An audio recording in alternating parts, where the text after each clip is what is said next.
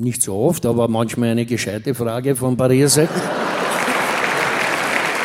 Herzlich willkommen auf dem Live-Show-Podcast von Auf dem Roten Stuhl, das Gesprächsformat, das es seit 2011 auf YouTube gibt und seit 2018 auch als Bühnenversion im Wiener Stadtsaal. Kurz erklärt, ich plaudere und musiziere mit meinem Stargast. Mein Name ist Bernhard Ecker und wenn du gerne einmal live dabei sein möchtest in einer der kommenden Live-Shows, dann gibt es Infos unter stadtsaal.com oder auf dem rotenstuhl.com. In der heutigen Folge dreht sich alles um das Thema Fußball. Dazu passend möchte ich euch eine kurze Geschichte erzählen. Ich bin seit der Volksschule Fan von Rapid Wien. Eigentlich weiß ich gar nicht mehr so genau warum. Als Musiker durfte ich im Jahre 1998 in der Halbzeitpause des Europacup-Spieles Rapid gegen Lazio Rom mit meiner damaligen Band auftreten und zwar auf der Mittelauflage des Spielfeldes. Playback wohlgemerkt, meine erste und bisher einzige Playback-Erfahrung in 30 Jahren Musikgeschäft. Ansonsten komme ich leider nur ganz, ganz selten in ein Stadion. Da ich ein sehr emotionaler Mensch bin, ist das für mich und meine Stimme vermutlich auch besser so. Denn ich würde derartig mitfiebern und schreien, dass ich in den Tagen darauf keine Interviews führen könnte. Sollte es jedoch einmal unvermeidlich sein, schaffen Gelori Voice Halstabletten schnell spürbare und lang anhaltende Abhilfe. Über Wirkungen und mögliche unerwünschte Wirkungen dieses Medizinproduktes informieren Gebrauchsanweisung, Arzt oder Apotheker. Ihr seht, die heutige Folge war wieder gesponsert, die Freude darüber ist sehr, sehr groß. Dankeschön. Meinen heutigen Stargast kennt praktisch jeder Mensch in Österreich. Er hat Fußballgeschichte geschrieben und zählt zu den Legenden unseres Landes. Seit nunmehr zwei Jahrzehnten ist er als ORF-Sportkommentator nicht mehr wegzudenken. Wir drehen nun das Rad der Zeit zurück auf 21.10.2018, schalten in den Wiener Stadtsaal zur zweiten Hälfte der Live-Show mit Stargast und Fußballgott Herbert Prohaska. Viel Vergnügen!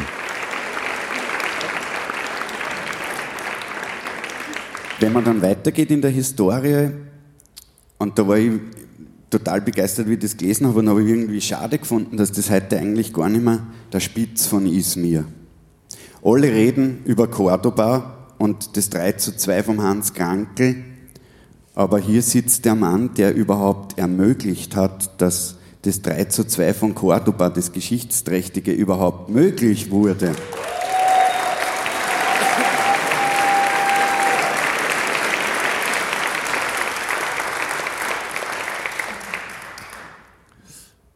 Trotzdem hätte ich gern mit Hans Krankel getauscht. Bei mir war es so, ich habe das Tor geschossen und war dann mehr oder weniger fixer Stammspieler in der österreichischen Nationalmannschaft. Der Krankel hat zwar Tor geschossen und ist dann zu Barcelona gewechselt. Das war mir ein bisschen lieber gewesen. ich habe mir dann so gedacht, Cordoba, man, das ist ein geschichtsträchtiges Ereignis und man weiß ja, bei jedem großen geschichtsträchtigen Ereignis gibt es ja so Verschwörungstheorien. Und da habe mir dann gedacht, heute war eine gute Gelegenheit, dass man sagt, das 3 zu 2 war ein TV-Fake, so wie die Mondlandung und eigentlich hat es der Herbert geschossen. Und ich habe mir gedacht, wenn Sie das jetzt alle streuen in Ihrem Familien- und Verwandtenkreis, und das von da ausgegangen war, das war Wahnsinn, das darf man sagen. Das ist jetzt nur so nebenbei. Ja, aber nachdem ich, ich weiß, dass da einige auch sehr, sehr bekannte Ex-Rapidler drin sitzen, die streuen das nicht. Die streuen das nicht. Die wirken dagegen. Das ist ein super Stichwort, weil ich habe es nur gehört, ich habe ihn leider noch nicht gesehen. Und da haben wir gedacht, siehst du, so arg scheint das äh, grün-violett gar nicht zu sein. Peter Schöttl ist im Publikum. Ich habe der Sportdirektor vom ÖFB. Ich freue mich riesig. Und da habe ich so gedacht, na so arg wird das gar nicht sein. Das wird ja von den Medien aufblasen, dieses, diese Rivalität. So, so stelle mir ich das vor. Na, Tatsache ist, dass die Rivalität, Tatsache ist, die Rivalität, die gibt es immer und die soll es auch geben.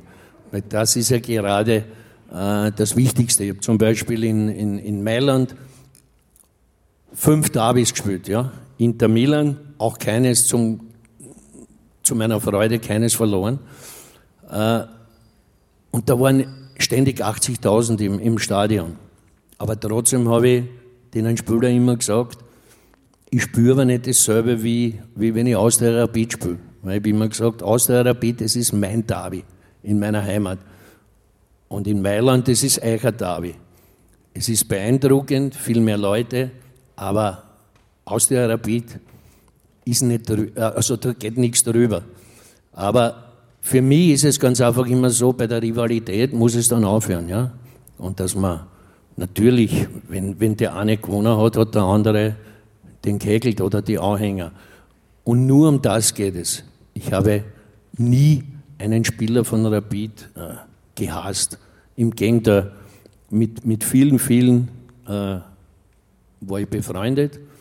Heute muss ich auch sagen, das ist, ist mir nicht ganz recht, aber ich glaube, ich habe mehr Freunde, Rapid-Anhänger sind als Austrianer.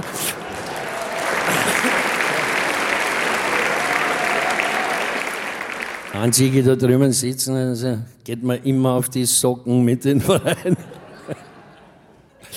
Nein, aber um es kurz zu machen. Rivalität, ja, absolut gut, super. Aber, aber irgendwem hassen oder, oder total schlecht darüber reden oder sich freuen. Also ich freue mich jetzt nicht, dass er Rapid Achter ist. Ja? Wenn man, äh, es ist mir eigentlich egal, aber ich freue mich nicht darüber. Nein, das soll, das soll jetzt nicht ironisch klingen. Nein, weil die, weil die Austria war auch oft genug in der Situation. Aber, aber da muss enden. Aber man muss sich eigentlich immer wünschen, und das habe ich immer getan. Austria und Rapid müssen stark sein. Dann ist der österreichische Fußball gut. Und es wäre wünschenswert, wenn, wenn beide Clubs wirklich äh, Repul Salzburg fordern könnten und es war vielleicht noch Sturm Graz dazu, dann würde der österreichische Fußball wirklich sehr, sehr von, davon profitieren. Ist nicht so und ist zu befürchten, dass es auch äh, in Zukunft sich nicht ändert. Ich stelle mir gerade den Herbert gestern beim Rapid-Match vor. Nein, nein. nein, auf gar keinen Fall. Erstens einmal ist jetzt der Didi Kübauer ein, ein, den ich also wirklich sehr, sehr liebe, als Mensch auch, hat er Zeit lang auch bei uns in der Tennisrunde mitgespielt, ist ein, ist beim Tennis auch so. Wenn er, Dass er immer verliert, oder was? Nein, er, er spielt, er spielt um, um etliches besser als ich. Aber es kommt halt immer darauf an, wir geben ihm dann halt immer den schwächsten Partner. Und dann gewinnen wir und dann lachen wir, weil er zornig ist.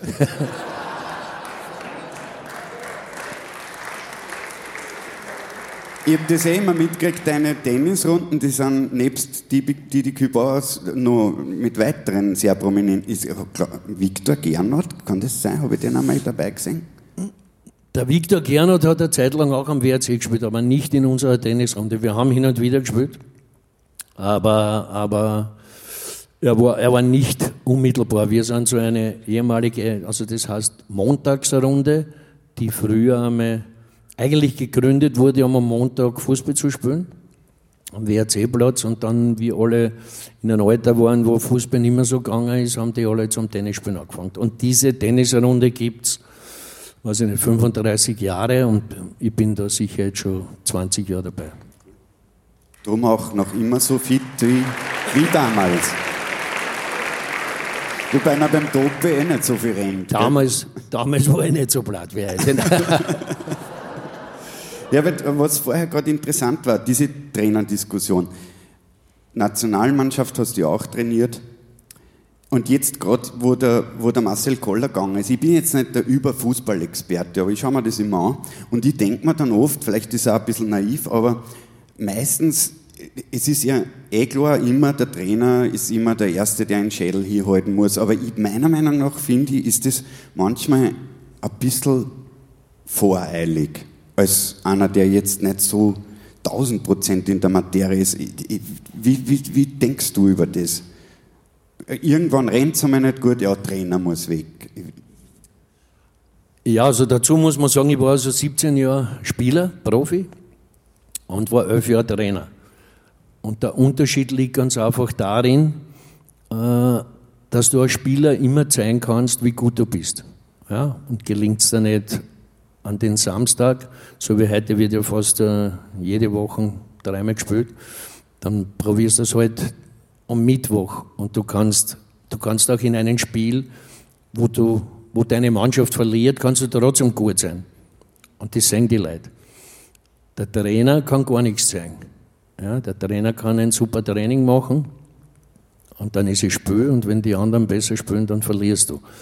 Und der Trainer wird ausschließlich daran, das war eigentlich mein Hauptproblem, dass du zehnmal mehr dir Gedanken machst um die Mannschaft als als Spieler und zehnmal mehr Arbeit hast und Verantwortung übernehmen musst für 25 Spieler. Und dann, wenn du, wenn du verlierst, du, dann wirst du nur nach Resultaten gemessen. Also der gute Trainer muss drei, vier Match am Stück gewinnen und der schlechte verliert die eben. Aber so ist es natürlich nicht, weil ich habe in meiner Karriere in 17 Jahren natürlich viele Trainer gehabt, die meisten waren sehr gut. Aber es gab natürlich auch Trainer, die gar nicht so besonders waren, aber weil er eine gute Mannschaft gehabt hat, hat er als guter Trainer gegolten. Und zum Beispiel, ich habe absolut davon als Trainer, wie ich begonnen habe bei der Austria, davon profitiert, ich durfte die beste Mannschaft im Land trainieren und habe dadurch auch zwei Meistertitel und zwei Cupsiege geholt. Die auch noch dazu ein bisschen mit Glück, aber ich habe mich absolut nicht gefühlt als guter Trainer, ja, sondern ich habe eine gute Mannschaft gehabt und habe zumindest nichts verpatzt, dass ich mit dem Besten nichts gewinne. Ja. Also ich, ich würde sagen, dass ich heute ein zehnmal besserer Trainer wäre als damals. Aber, aber natürlich ist es, es, es geht schon sehr an die Substanz, dass du ganz einfach so bewertet wirst äh, nach deinen Resultaten. Natürlich gibt es Resultate, so wie bei mir. Wenn du 0 zu 9 in Valencia verlierst, dann, dann ist klar, dass der, ich wusste schon in der Pause, dass, äh, dass ich am nächsten Tag nicht mehr Teamchef bin.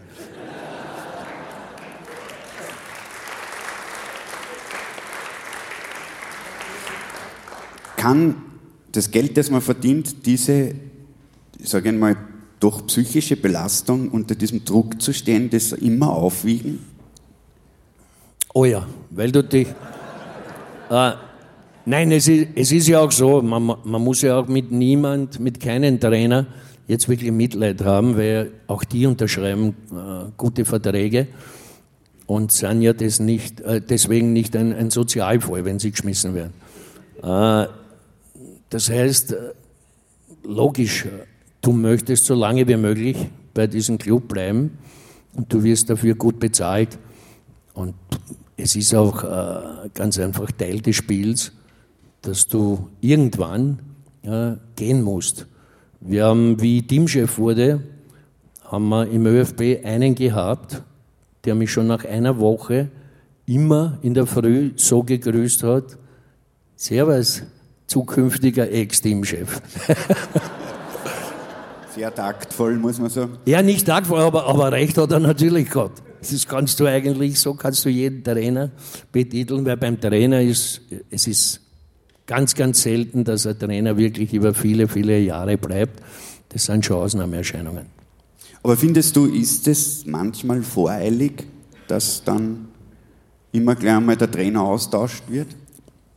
Ja, aber man muss natürlich eines bedenken, die Mechanismen, die, die im Fußball heute sind, wie begonnen habe äh, als Trainer, da gab es noch, weiß ich nicht, ORF und dann drei, drei bis fünf Tageszeitungen, die außer vielleicht zwei oder was nicht groß über Fußball geschrieben haben.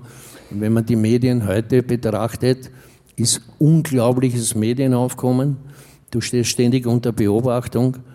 Heute ist natürlich auch die Sponsoren und so weiter sind groß, die üben dann Druck aus. Man muss sich heute vorstellen, wenn jetzt ein Trainer äh, drei, vier Mal verliert, da gibt es dann sicher von einem, einem, wichtigen Sponsor vielleicht jemanden, der im Aufsichtsrat, im Vorstand oder was immer ist, der dann vielleicht sagt, äh, ich muss mir das überlegen, weil im Sommer läuft unser Vertrag aus, ob wir da weiter tun wollen, weil die Mannschaft nicht erfolgreich ist. Dann entsteht schon der Druck auf den Trainer und so weiter. Und irgendwann muss der halt dann gehen. Natürlich ist es oft äh, ganz einfach voreilig, weil es nicht äh, jetzt sicher ist, dass der Nächste kommt und es dann besser macht. Das heißt, damals zu deiner Zeit, wo du Teamchef warst, war sozusagen der Druck von den äußeren Mechanismen noch nicht so groß, dass auch über die Medien Meinungsmache betrieben worden ist, sondern da ist eher intern im Verein eine Entscheidung oder eine Meinung äh, hat sich gebildet und heute spielt viel mehr rundherum mit. Ja, auf alle Fälle. Und natürlich mit, mit den heutigen, mit, weiß ich nicht, mit, mit Facebook und, und Social Media und, und ich weiß nicht alles, äh, kannst du natürlich relativ schnell auch angepatzt werden, ohne dass du die wehren kannst. Zum Glück bin ich, was, was die Technik betrifft, mit, mit, mit Handys und, und, und technischen Geräten, äh, noch immer der, wenn ich gefragt werde, können Sie mir Ihre Mailadresse geben, sage ich, äh, ich habe noch zu Hause das Leopardenfell und die Keule steht in der Ecke. Ich habe sowas nicht. ich meine, hallo. Das muss für mich ein Vorbild. Ich meine, ich habe selbst das iPad vor mir liegen, muss ich aber dazu sagen, wegen der Uhrzeit hauptsächlich. Aber großes Vorbild weigert sich gegen alles. Dabei gibt es eine Face Nicht gegen alles, also, telefonieren tue ich. So, mit so. Handy. Und Social WhatsApp habe ich auch. oh! Das war aber schon ein Durchbruch. Wir sollten, also es ist jetzt genau 50 und ich habe Bescheid gegeben, dass wir circa, also ich hätte jetzt voll gern noch länger plaudern, aber wir haben einen unfassbaren Showblock noch vor. Daher, also ich will nicht zu viel verraten, aber sowas haben Sie noch nicht gehört. Gesagt, Im wahrsten Sinne des Wortes.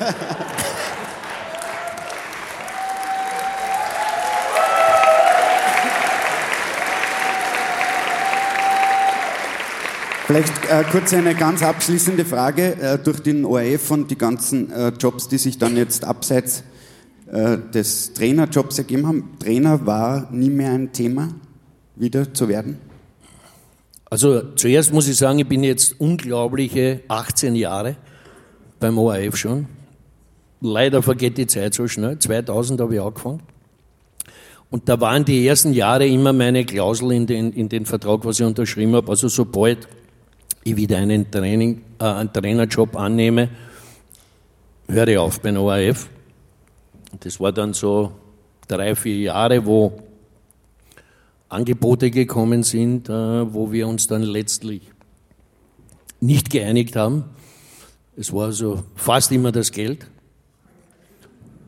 So ist es halt. Ich habe scheinbar immer zu wenig verlangt, jetzt haben die immer gesagt, na, dann lieber nicht.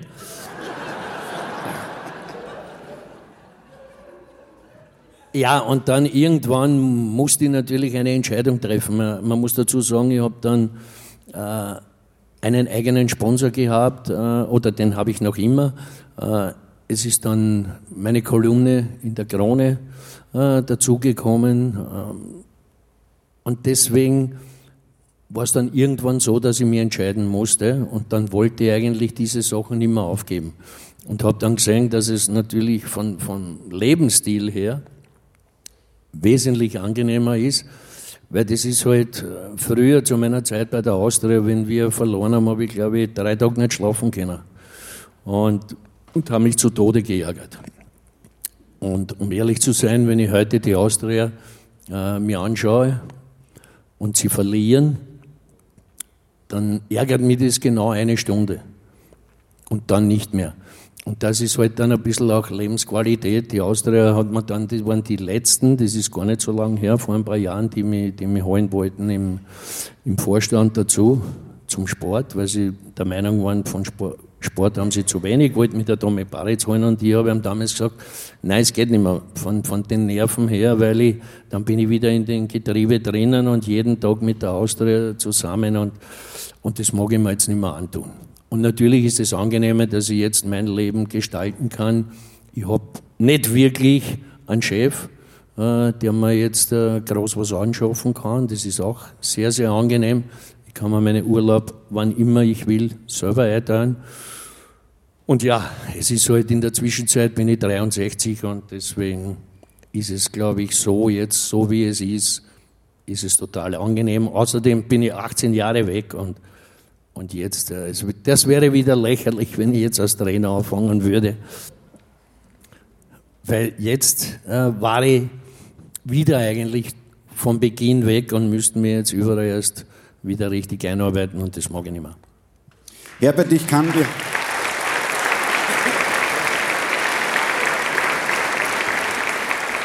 Ich kann behaupten, das Gespräch mit dir, die erste Halbzeit der Show war alles andere als lächerlich. Es war wunderschön. Ich würde es noch gern nur eine Halbzeit weitermachen, aber wie gesagt, wir haben ein tolles Showprogramm. Wir entlassen Sie jetzt in eine 15-minütige Pause. Ich hoffe, Sie hatten auch Spaß am Gespräch mit Herbert Bohaska. Was für ein Held. Herbert, Danke für den Applaus. Ich hoffe, Sie klatschen anschließend auch. Bis gleich.